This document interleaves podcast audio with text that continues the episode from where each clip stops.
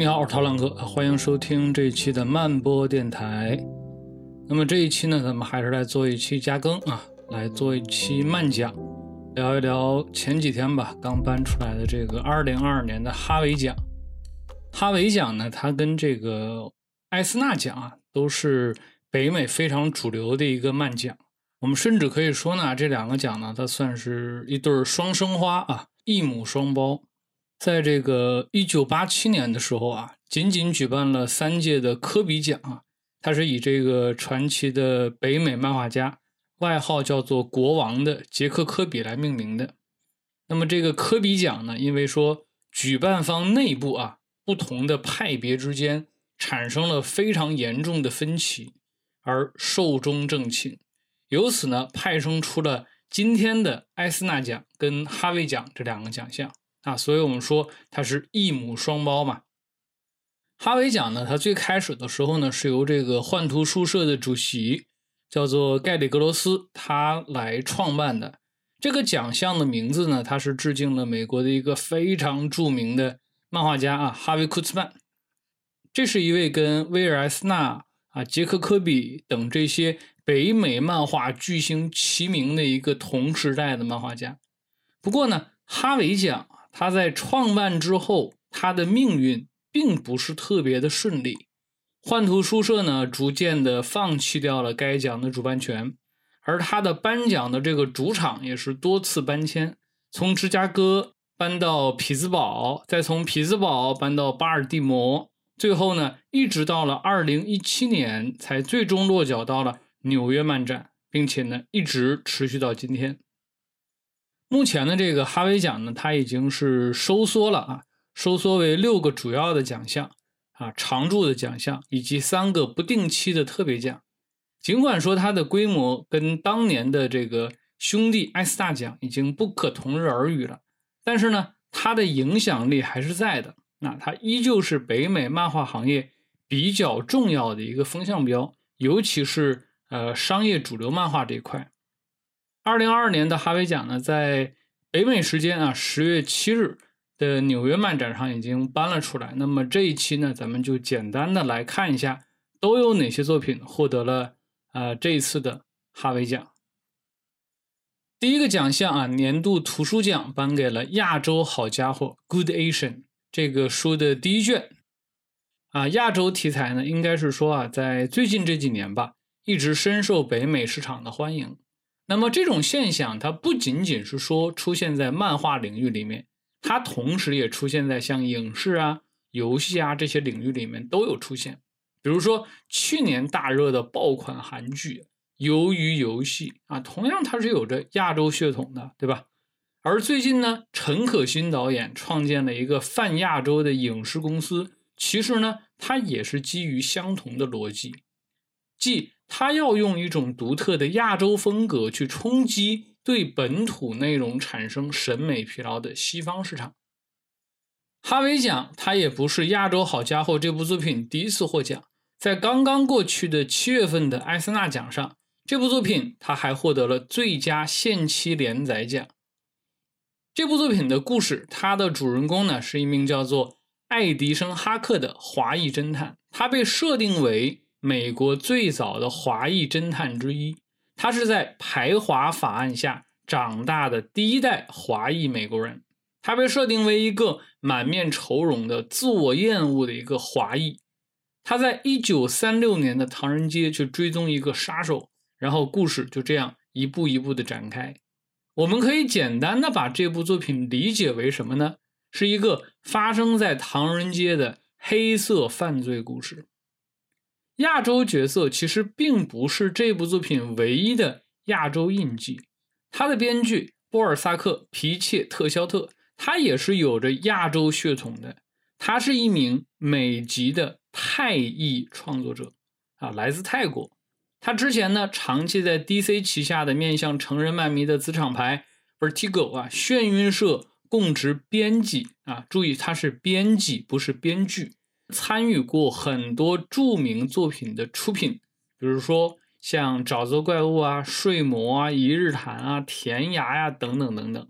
后来呢，又从呃 Vertigo 啊转职到了 DC 的电视部门，再然后才是转职为编剧。《亚洲好家伙》是他的第二部连载作品。第二个奖项啊，年度数字图书，毫无意外被《奥林匹斯传奇》成功拿下。果然啊，没有任何一部网络漫画可以撼动《奥林匹斯传说》在北美网络平台上的统治力。这部在知名的韩国网漫平台 Webtoon 上连载的作品，刚刚才拿下了今年艾斯纳的最佳网络漫画奖，短短三个月之后就完成 Double Kill 双杀，艾斯纳奖和哈维奖双双被他拿下。这还不算完，二零二一年的哈维奖同一个奖项啊，年度数字图书，其实呢也是被他拿下的，也就是说。这部作品连续两年拿了同一个奖项，实现了对这个奖项的蝉联。这部作品呢是出自于新西兰漫画家雷切尔·斯麦斯之手，在过去的几年里面一直都扮演着大杀四方的魔王角色。他在二零一九年的时候呢，就成功登顶了 Webtoon 最高浏览量的桂冠，而截至目前为止，他在 Webtoon 上的订阅数已经达到了五百四十万。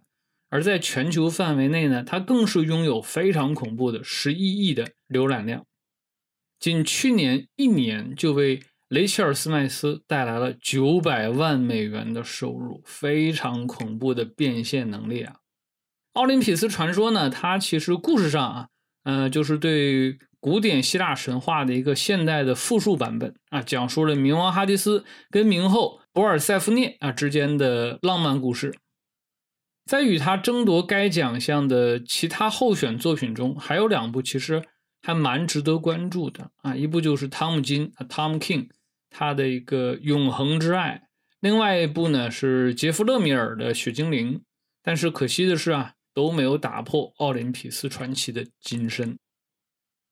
第三个奖项啊，最佳儿童年轻读者作品奖，这个奖项被侍从拿下。哈维奖呢，他最终是没有选择啊，为了说政治正确而把这个奖项颁给另外一部叫做《混乱根源》的作品。那么，它是一部非常典型的西方视角下的打引号的中国故事，内容上呢也是非常的敏感。最终呢，获得这个奖项的是《侍从》。那么，这是一部非常具有异域风情的作品。它的创作者呢，分别是呃画师莎拉·阿尔法赫和编剧纳迪亚·沙马斯。那么从这两位的名字也能听出来，他们都是来自于中东地区。画师呢是来自于约旦，编剧是来自于巴勒斯坦。两个人呢都是有着相似的中东地区的生活经验。《侍从》这部作品呢，也正是一部以中东和北非历史文化。为背景的青少年向的图像小说作品，故事的主人公呢是十四岁的艾莎，她来自于一个被征服的国度，而她现在呢想要在帝国之中受训成为一名骑士，因为这是她获得正式公民身份的唯一途径。而就在这个时候，战争爆发了，艾莎有了实现她梦想的机会，但是这要从加入激烈竞争的侍从培训计划开始。所以说呢，这是一个非常典型的啊，呃，励志成长的青年人的故事。下一个奖项啊，Best Manga 最佳日漫奖，这个奖项可以说是神仙打架。最终呢，这个奖项被藤本树的《电锯人》拿下。现象级的鬼才漫画家藤本树，他正在创造一股席卷全球的风暴。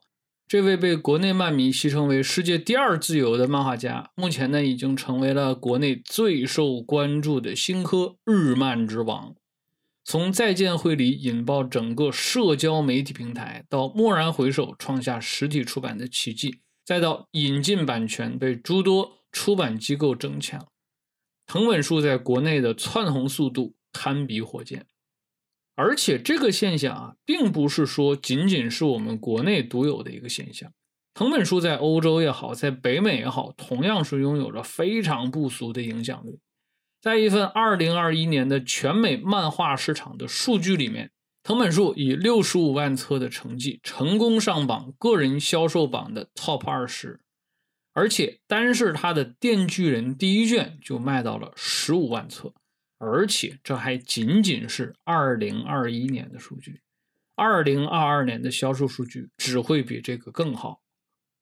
值得关注的是，就像我刚才所说的啊，最佳日漫这个奖项神仙打架，争夺非常的激烈。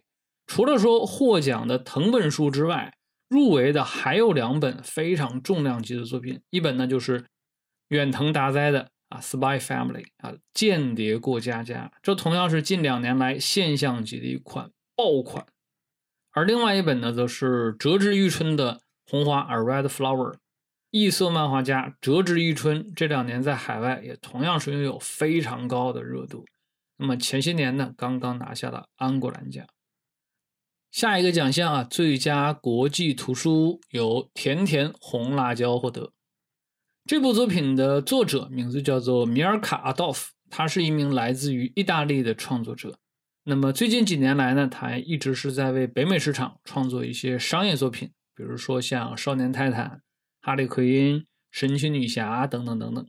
甜甜红辣椒这部作品呢，是他在 Image 啊漫图出品的作品。用他自己的话讲。怎么来形容这部作品呢？就是反向的 B.J. 单身日记遇上欲望都市，然后再加上一点穿 Prada 的恶魔，啊，一部非常混搭的女性情感类的爱情喜剧作品。故事的主人公呢，叫做啊 Paprika，啊，就是红辣椒。她是一名意大利裔的纽约人，是一个非常成功的女商人。但是呢，繁忙的工作和事业消耗了他大量的日常精力，使得他忽视了自己的个人需求以及身边的朋友和家人，尤其是在感情方面，他还没有完全的从上一段破碎的这个感情经历里面走出来。但是呢，他又想要一段，又期待一段新的浪漫关系。然而，他不知道自己。应该怎么去做啊？总体来说呢，就是一部非常典型的爱情喜剧啊，以及有那么一点点的关于性的东西。最后一个奖项，最佳漫画图像小说改编作品奖，这个奖呢是颁给了超英剧集啊，《Miss Marvel》啊，《惊奇少女》。这个奖项它主要针对的是那些漫画衍生作品。比如说像电影啊、游戏啊、剧集啊、动画呀等等等等。今年的入选名单呢，我大概的看了一下，也是以漫改影视为主。除了我们常规的超英漫改，比如说像《惊奇少女》啊、《和平使者》啊这些之外，还有一部啊来自于阿德里安远峰的图像小说《闯入者》改编的电影，叫做《巴黎十三区》啊，但是它没有获奖。最终，这个奖项呢是颁给了我们刚才提到的迪士尼出品的《惊奇少女》。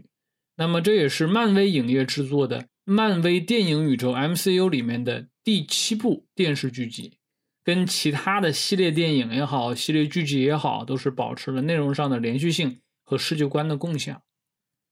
它的主角呢叫做这个卡拉马罕，那他是一个十六岁的超级英雄，被设定为一名美籍的巴勒斯坦裔的穆斯林的少女。她非常崇拜精队啊，卡罗尔丹夫斯，并且呢，在机缘巧合之下啊，获得了宇宙能量，从而成为惊奇少女。